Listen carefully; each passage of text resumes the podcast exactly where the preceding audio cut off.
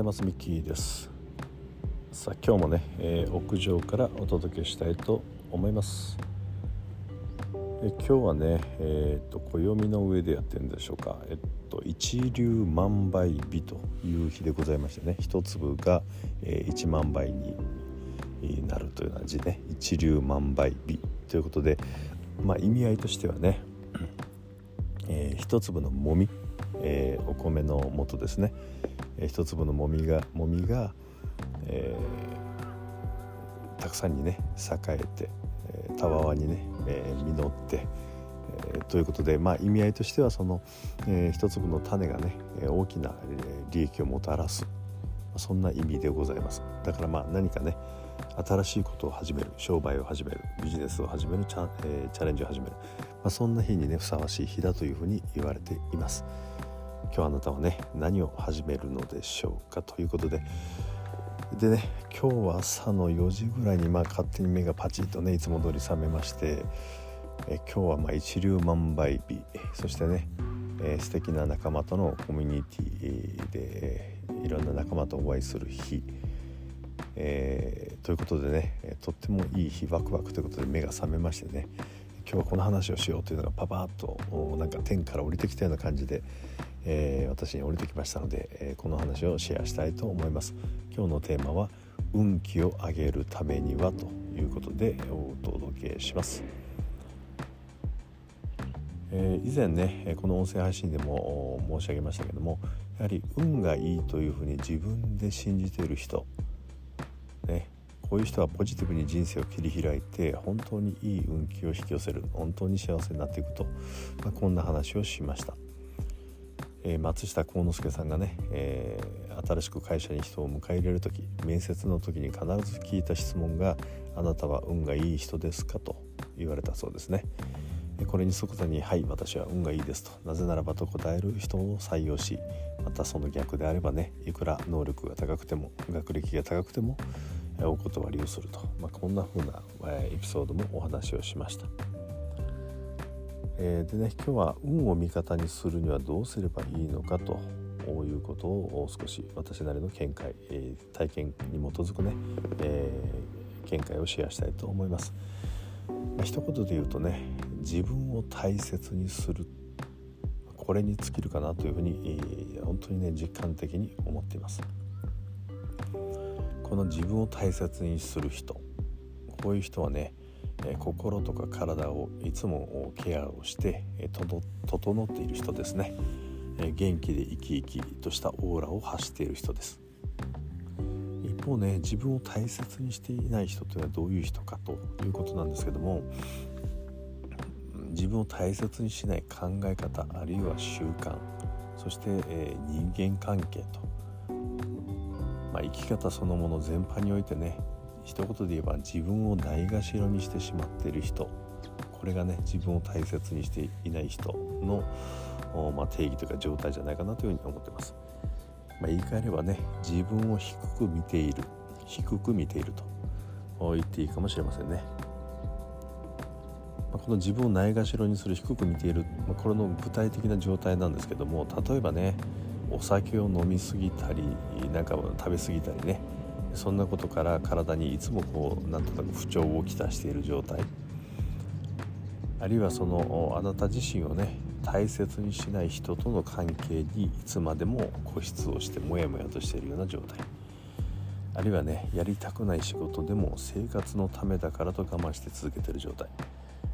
どうですかね？これは大なり小なり心当たりがありませんか？いやいやそんなことをミッキーさん言うけどねと。嫌なやつにも頭を下げて目の前の仕事をしっかりやってればねいつかは力もついて認められてそしていいサラリーをもらえるじゃないかとそして家族を養えるじゃないかと大体仕事にやりたいもやりたくないもないだろうとそんな甘いこと言ってるからダメなんだと、まあ、こんな風にね言う人が結構いるんじゃないでしょうかね。私自身が数年前までそういう感じでした。まあこれはね完全に昭和時代の化石シーラカンスと言っていいかもしれませんね。嫌なことを我慢して人から認められたい。こんな発想こそねやめなければならないと私は思います。誰かの言いなりになって我慢して生きるのは辛いようであるいはまあ尊いようでね実は安易な生き方だと私は思います。思考を停止してただひたすらに筋トレのように粛々と我慢をして仕事をする。確かに仕事上の筋力もついてね一定の幸せを手に入れることはできるのかもしれませんけども果たしてそれはあなたの本来のありたい姿なのかここをねよく考えてほしいと思ってます。例えばねお酒を適量に制限したり食べ過ぎる癖を見直したりあなたのことを大切に扱わない人とは距離を置く。そしてその人からそっと卒業していく。あるいはやりたくない仕事。これはねまああの急激になくゼロにすることはできませんから。あこのやりたくない領域というのを少しずつやめてやりたい領域にシフトをしていく、まあ、そもそもねやりたいこと魂が喜ぶことが何かというのを自分自身に問い直すことからね始めるべきかもしれません、まあ、こうしてね自分を大切にしない習慣を少しずつやめて、え、自分をリスペクトして自分をもてなす習慣これを手にした時あなたは自分らしい人生毎日を納得して生き生き過ごせる自分になれるんだと私は思います。まあ、もちろんね人間は社会性の動物ですから相手がいて自分がいるつまりは周りの人や社会により良い影響を与えられる自分でなければね、まあ、いくら自分でやりたいことをやっていても結局は幸せになれない、ね、独りよがりの幸せっていうのはないということですね。つまり自分をリスペクトして相手もリスペクトをする。どちらもないがしろにしないということが大切だと思います。さて以前の私はねメッシ方向。自分を殺してね会社のために、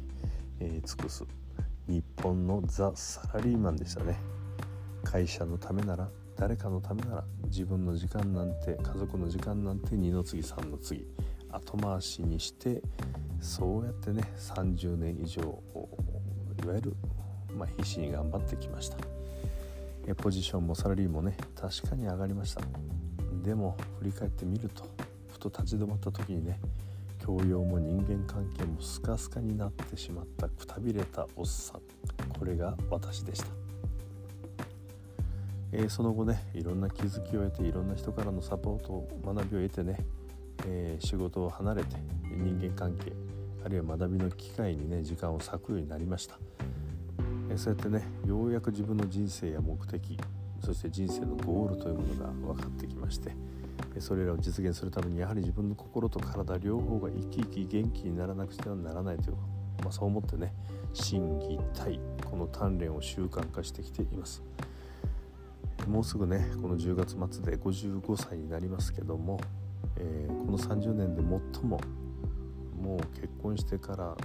以降ね、え、の中で最もね整ってきている状態にあります。まあ、それを実感したのは例えばね先週山に登りましてね 2400m ぐらいの山でした信州の山でしたが、えー、実際ねもう楽勝で、えー、散歩にね毛が生えたぐらいの感じで楽しんでね登れましたえそしてねこの音声配信もそうですけども毎日毎日こうやって配信ができる、えー、自分になっていると、まあ、これはねやはり毎日のインプットアウトプットこれをねいかに高速に回していくか習慣化するかということで学びと実践力がね、えー、この爆上がりしてきてるとこういう実感も持ってます。またね、未来のキャリア形成に向けてもねビジネススキルをどんどん身につける、そんな勉強も始めています。まあねこうした状態に持ってくるまでにはいろんなことをね、えー、どう言ったらいいんでしょう。覚悟をしてね決別もしてきました。まあなかなかしんどいこともありましたね。今までね信頼されていた人からまあなんとなく失望されてしまったりね。ネガティブな反応を受けたり冷ややかな目で見られたり、まあ、いろんなことありましたけどね、まあ、本当の自分人生の目的というものを分かってしまえばね多少の痛みというのはどうってことはありません、まあ、そうやってこの半年これ、えー、半年間ぐらいね、まあ、思い切っていろんな断捨離をして命の時間を自ら作ってきました、え、そうすることでね自分を本当の意味でリスペクトして自分に寄り添って伴走しもう一人の自分と一緒に高め合う、ね。まあ、そんな風に日々過ごしている状態です。まあ、そういう日々の中でねものすごくすごい勢いでね運気の上がり、えー、運気が上がっていることをね実感をしています。なぜならば先ほど言いましたその心技体が整ってるということもありますけども周りを見てもねポジティブな人スーパーポジティブさんでいっぱいになっています。ぐちぐちとネガティブさんがどんどんいなくなっています。これ不思議ですよね。まさに幸せ列車に乗り込んだぞとこんな実感を持って日々過ごしています。運気を上げるのはあなた自身の考え方習慣にあると思います。まず自分を整えて周りもリスペクトする。嫌なことから目を背けず思考停止になって我慢するのではなくて嫌なことからそっと卒業する。そしてできた余白にあなたのウィルを爆発させる深い意味でのやりたいことをやるこういう思考行動をね習慣化した時にあなたは自分を大切にしている状態であり本来のあなた幸せになれるそういった条件がね整ったと言えるんではないでしょうか。ということでね今日は、えー、運気を上げるにはということで、えー、朝、えー、天の神様からね降りてきたメッセージを皆さんとシェアいたしました、え応援しています。共に頑張りましょう。いってらっしゃい。ミッキーでした。